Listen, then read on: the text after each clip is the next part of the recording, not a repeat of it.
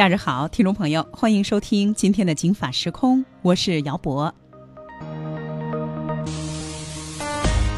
本节目也在北京电台的官方客户端听听 FM 同步播出，也欢迎大家呢这会儿到各大的手机应用商店下载听听 FM 跟我们互动。当然了，您下载了听听 FM 之后啊，您会看到在我们的官方客户端也有我们《警法时空》往期节目的精彩回放。您也可以到蜻蜓 FM、喜马拉雅 FM 等等啊一些声音分享的平台去检索“金发时空”姚博，或者是姚博的“金发时空”，都可以听到我们往期节目的回放和精彩内容。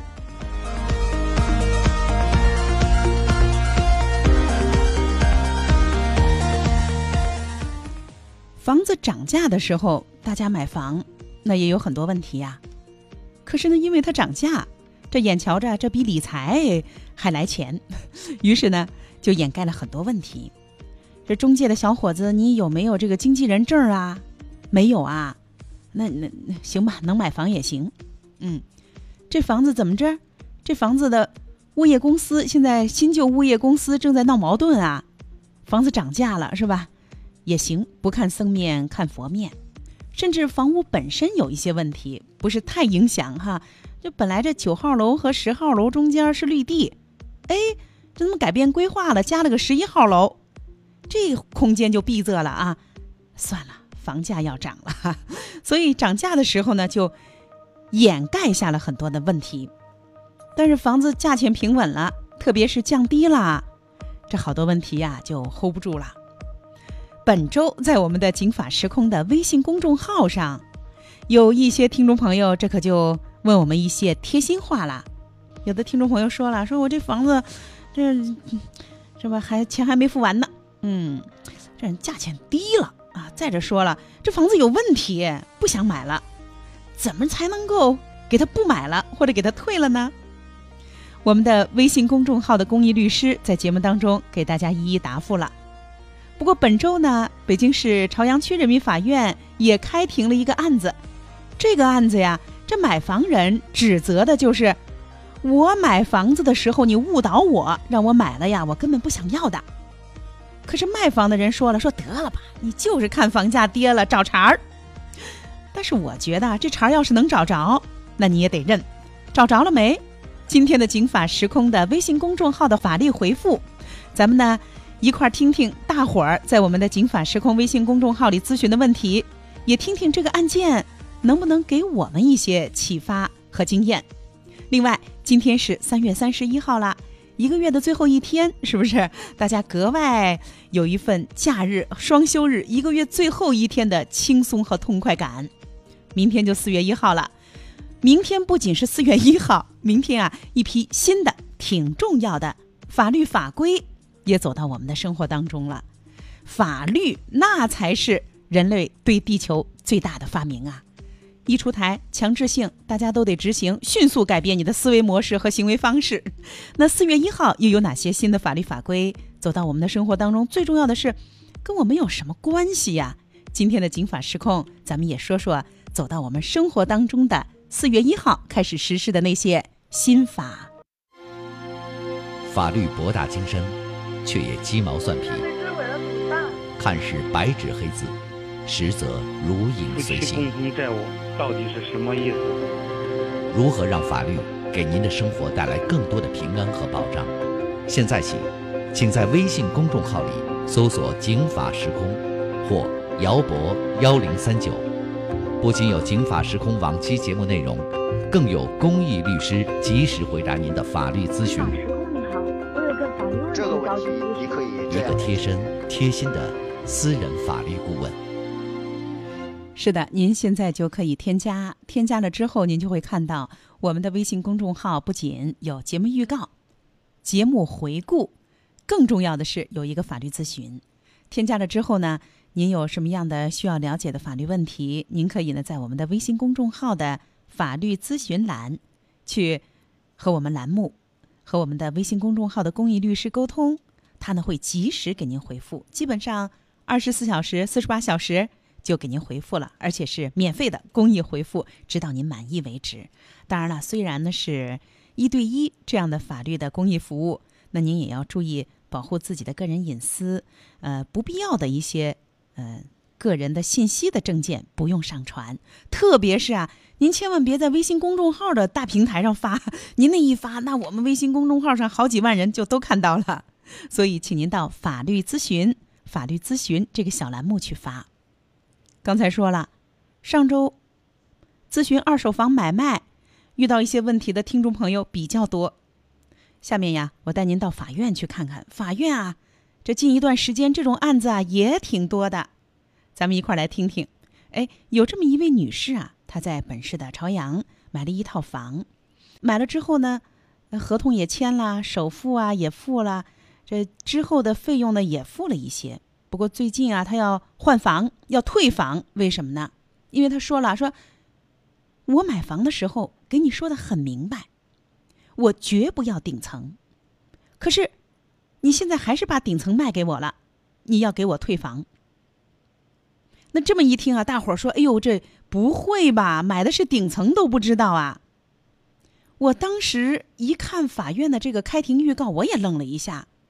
这不会吧？您花这么多钱，一千多万买了个顶层，是不是顶层您都不知道？还这里面还真是啊，有些复杂的情节。那下面咱们就一块儿来。到这个法庭上去听一听，咱们先听听买房的这位大姐给我们说说，怎么就不想买顶层，最后买到手是个顶层。因为当初买房子的时候，是你看正好有一个三十八层里的三七零九特别好，那你就买吧。那我所以这个房子我就相对很简单，就看了一次就签了啊，所有一切都基于信任和误解。这个房子呢，在构造上有一些独特性。假设有五个户型，它有两个是有三十八层的，有有有三个它就没有，它只是有三十七就到顶了。所以它的顶层设计是一个那种凹凸不平的，所以它就跟普通的建筑物不一样。我是老业主，我都不知道进电梯的时候看到的是三十八，然后我们摁的三十七的键，有一些户型是没有三十八层的。然后呢，我去看房子的时候，我也担心它是会不会顶层，顶层就会漏水类的特别严重。他带我上楼上，那我肯定就认为那楼上是有三十八，那我就是三十七层。我们从三十七层上到三十八层是一个养老活动中心，打麻将啊，可以玩啊，跳舞啊，所以我妈妈自然就很喜欢了。那我就说就别看了，就差不多了。那其实看房子时间特别短，总共也没有两三分钟，就一月份看完了就签了。在六月底的时候知道的，是老年活动中心的人无意中说了才知道的。您大概听明白了是吧？或者您一边开车没太听明白，我给您翻译翻译啊。就是这位女士说，说她买房的是，因为她是这个小区的业主，对这个小区呢就挺有感情，而且自认比较了解，她就想给她妈妈在这个小区再买一套房。当时呢，她提出的要求就是，因为她知道这个小区的顶层有漏水的现象，所以她就提出啊，就她说的啊，说我绝不买顶层啊。这天呢，中介就给他讲了，说你赶紧来，正好有一个倒数第二层，三十七层啊，符合你的心愿，大小啊什么的也都合适。于是呢，他跟他的妈妈就去看房了。我想问大家的是，您买房子的时候，您看了几次房？您看房的时候用了多长时间？您是怎么看的？有没有带一些专业人士？我估计大家的回答都差不多，看一两回。看十几分钟没带专业人士，那这位女士也一样，带着她的妈妈两个人去看房。一进楼层，哎，一共三十八层，从这个电梯上看啊，三十八个钮。然后中介一摁三十七，门开了，他们出去了，三十七层。而且呢，中介还带他们上楼，说：“你看，三十八层是老年活动中心，你赶紧买吧，啊，太适合老年人了。”一上楼。就活动了。看了之后，他很感兴趣啊，他就买了。买了之后呢，还没入住。有一天，他的妈妈得到了一个消息，一个邻居告诉他说：“哦，你们家那个呀，说那一层啊，一共是五户，只有三户有三十八层，有点复杂，是吧？大伙儿这会儿可能脑子里面都出现了一个图画了啊。”也就是品字形的啊，品字形，说有五五户啊，三十七层，三十八层啊，只覆盖到了三户，两户露出来了。说你们家那个呀，正好是没有三十八层的。嘿，这位女士就很不乐意了。她说：“我专门给你说，我不要顶层，这落了一个顶层，实际上跟我没关系。您这不是误导吗？”那大伙儿一听，对呀，人家不要顶层的意思就是说，他不要那个顶上就是天的。那怎么办呢？这位女士啊，她就要退房啊。咱们来听庭审的时候的内容。第一项请求：依法撤销原告与被告于二零一八年一月三十日签订的北京市存量房屋买卖合同及补充协议。二、依法判决被告返还原告购房款三百万元及利息。你如果卖我房子，你一定要告诉我，这个房子上面是露台，不是顶层。房屋买卖合同上你写上三十四层里的三十三层，但是（括号）三十三层是顶层。OK，那没问题，我就认了，对不对？你这个房子就是它的结构很奇怪，你们家就是顶层，那这事儿也没了，那我可能就不买了，就走人了吧？告诉我这是顶层，然后还得告诉我这是漏水的房子，那要不然我干嘛花一千多万买一个房子呢？我退货是不是很正常呀？大家觉得呢？说的没错吧？哈，估计在大家的心里已经开设了一个小法庭，啪，一敲法锤，判了，太不像话了哈！你中介蒙人。其实我想啊，我们很多人看房，哎呀，这看房的时候啊，真的是这么大的物件，一千万的房子，是不是里里外外、上上下下，甚至前后看过几次，真不见得。那中介啊，他就说了，说那。那还说什么呀？大家说，那你中介还说什么呀？哎，中介也说了。那咱们一块儿来听听啊，在庭审的过程当中，中介是怎么说的？原告在购房时从未向被告表示过不要顶层，而且并未将不要顶层的意思表示体现在合同中签署的房屋买卖合同及补充协议，没有任何条款体现出原告购房不要顶层。对于是否属于误解？根本就没有办法评价。既然合同中没有这样的条款，没有不要顶层的条款。第二点呢，所有的提到不要顶层，都是在他起诉之前，为了起诉想到的一个法律的理由。在合同的签订履行过程中，支付前三笔款项时，均存在违约行为。第一笔定金，按照合同约定是二零一八年二月十二日之前支付。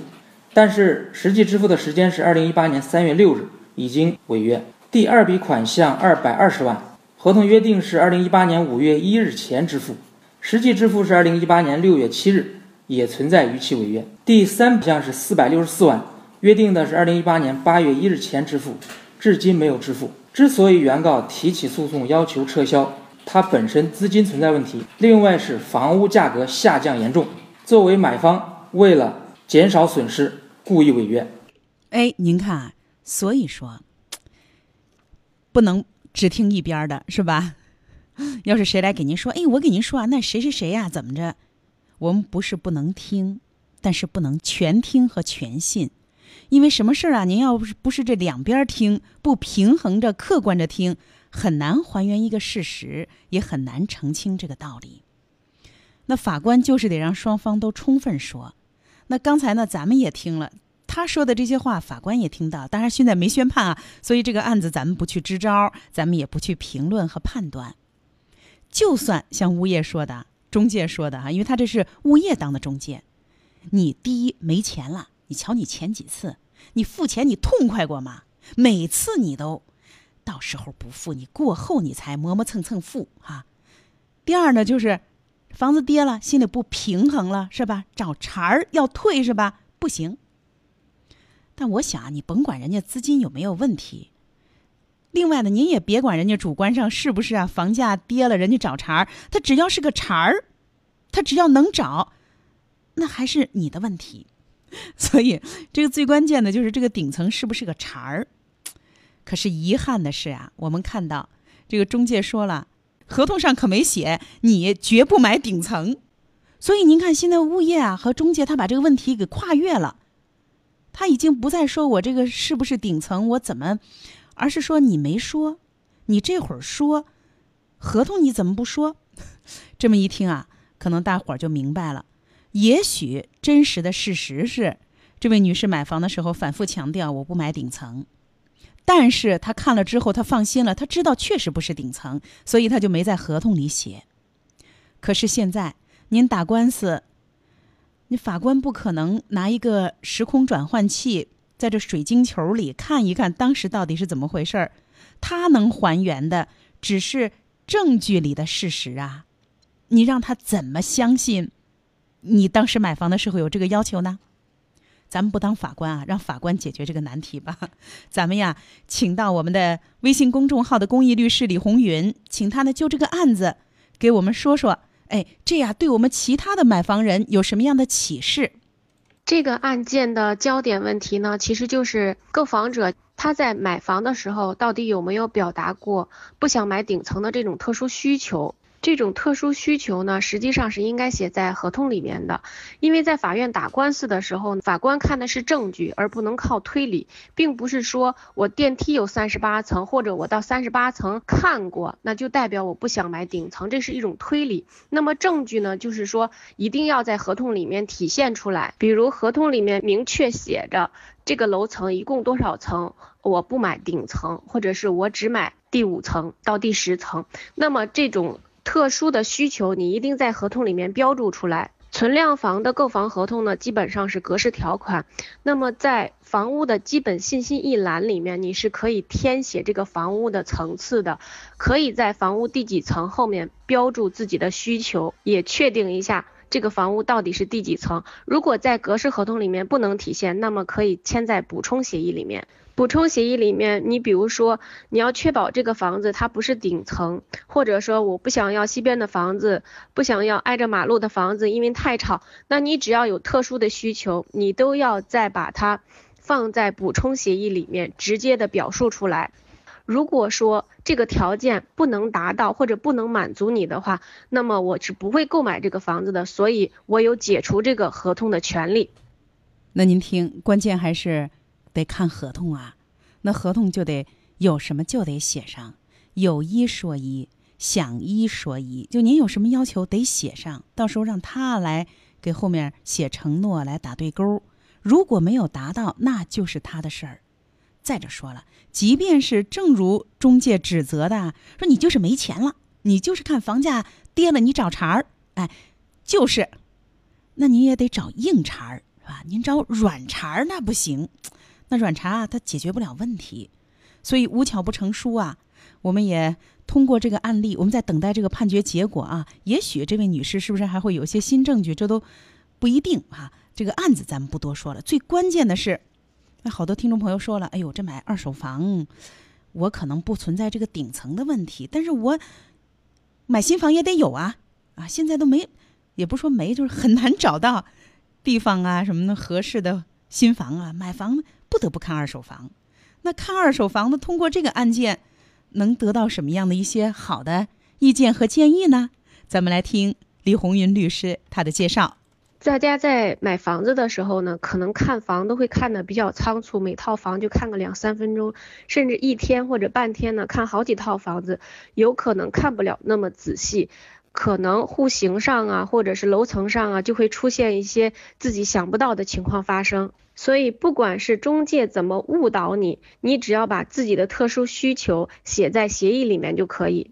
对于买方来说呢，在这个案子里边呢，这位业主他还没有付全款，那么如果他不想买这个房子，最终退掉这个房子呢？法院是不可能说强制他去买这套房子，你必须把这套房子买了，因为有可能他是付不上后面的款项的。所以说，如果判处解除合同，他有可能要承担违约金。在买二手房的时候呢？中介实际上他只是提供一个居间的作用，让你看看房源。你真正的买合同是跟卖方去签订的，所以不管中介口头承诺也好，误导也好，你只要明确你自己的需求是什么，把它写在跟卖方的这个买卖合同里面。我们也有好多的业主啊，在购房的时候，他心里很清楚，他想买什么样的房子，但是在看房过程当中呢，就被中介啊带着带着，可能就跑偏了，就忘了当初最终想要买一个什么样的房子，觉得这样的也挺好，那样的也挺好。所以大家在看房之前呢，把自己的需求呢，可以写在一张纸上，比如说，我不我不想买到凶宅，我不想买到顶层，那或者是说我要买学区房，我不买什么东西。把你所有的特殊需求列在一张单子上。当你看房的时候，跟中介看房的时候，你可以对每一套房屋具体什么情况，在你这纸上做一个记录。然后呢，你把这些房子的情况，把它这个你做的这个记录，你选中的那套房子，把它作为补充协议，把它写到合同里面去。以这个案子为例，比如说，如果这位业主他签了一个补充协议，那么呢，有。中介或者是卖方确保我买的这套房子它不是顶层，如果是顶层的话，我有权解除合同，不再买这套房子。那么所承担的中介费，中介要退还给我。所以把你的权利、把你的要求，还有把这个解除合同以后后续的损失怎么样赔偿，都约定在补充协议里面。当然了，红云律师说的这个肯定是最专业的做法。我觉得起码。您把您的几项大的诉求写进去哈，这买二手房啊，跟新房确实不一样。当然呢，也有好处啊，就是比如物业啊、邻居啊什么，您能看到。新房呢撞大运啊，忽然家门口住一个邻居，这邻居嗨别提了，那也没办法。二手房就不是了，你就能看到。但是，二手房跟新房最大的不同就是权属问题没那么清晰。房产证上的人名儿，他不一定真的就是这个房子，他是谁的？光有一位女士的，但实际上他是夫妻共同财产。哎，光有一个人的，其实他后面一家子都可以分到这个房。还有使用情况，您比如说美国有的州，连租客谁租过，您都能查到。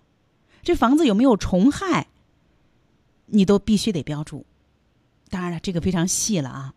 那我们现在买二手房，信息很不透明。所以呢，有的二手房公司自己还建立了一个，比如有些房子发生过一些什么事儿啊，啊，自己建个档案，查下来之后啊，全是两千套这样的房子。所以呢，信息不透明，您买的时候您再走马观花，那就更是问题了。我有一套特别小的房子啊，几年前，六年前吧，卖了。当时呢，也是房客呢住的很不讲究，我就只好请了几位保洁工，彻底的做了一次打扫，打扫的真干净。结果呢，陆陆续续来看房的人都看上了，都坐在屋子里都不走，你看我，我看你，等着别人走。最后当天我就上午打扫卫生，下午就把房子卖了，就这么快。因为看房的人十来分钟就做决策。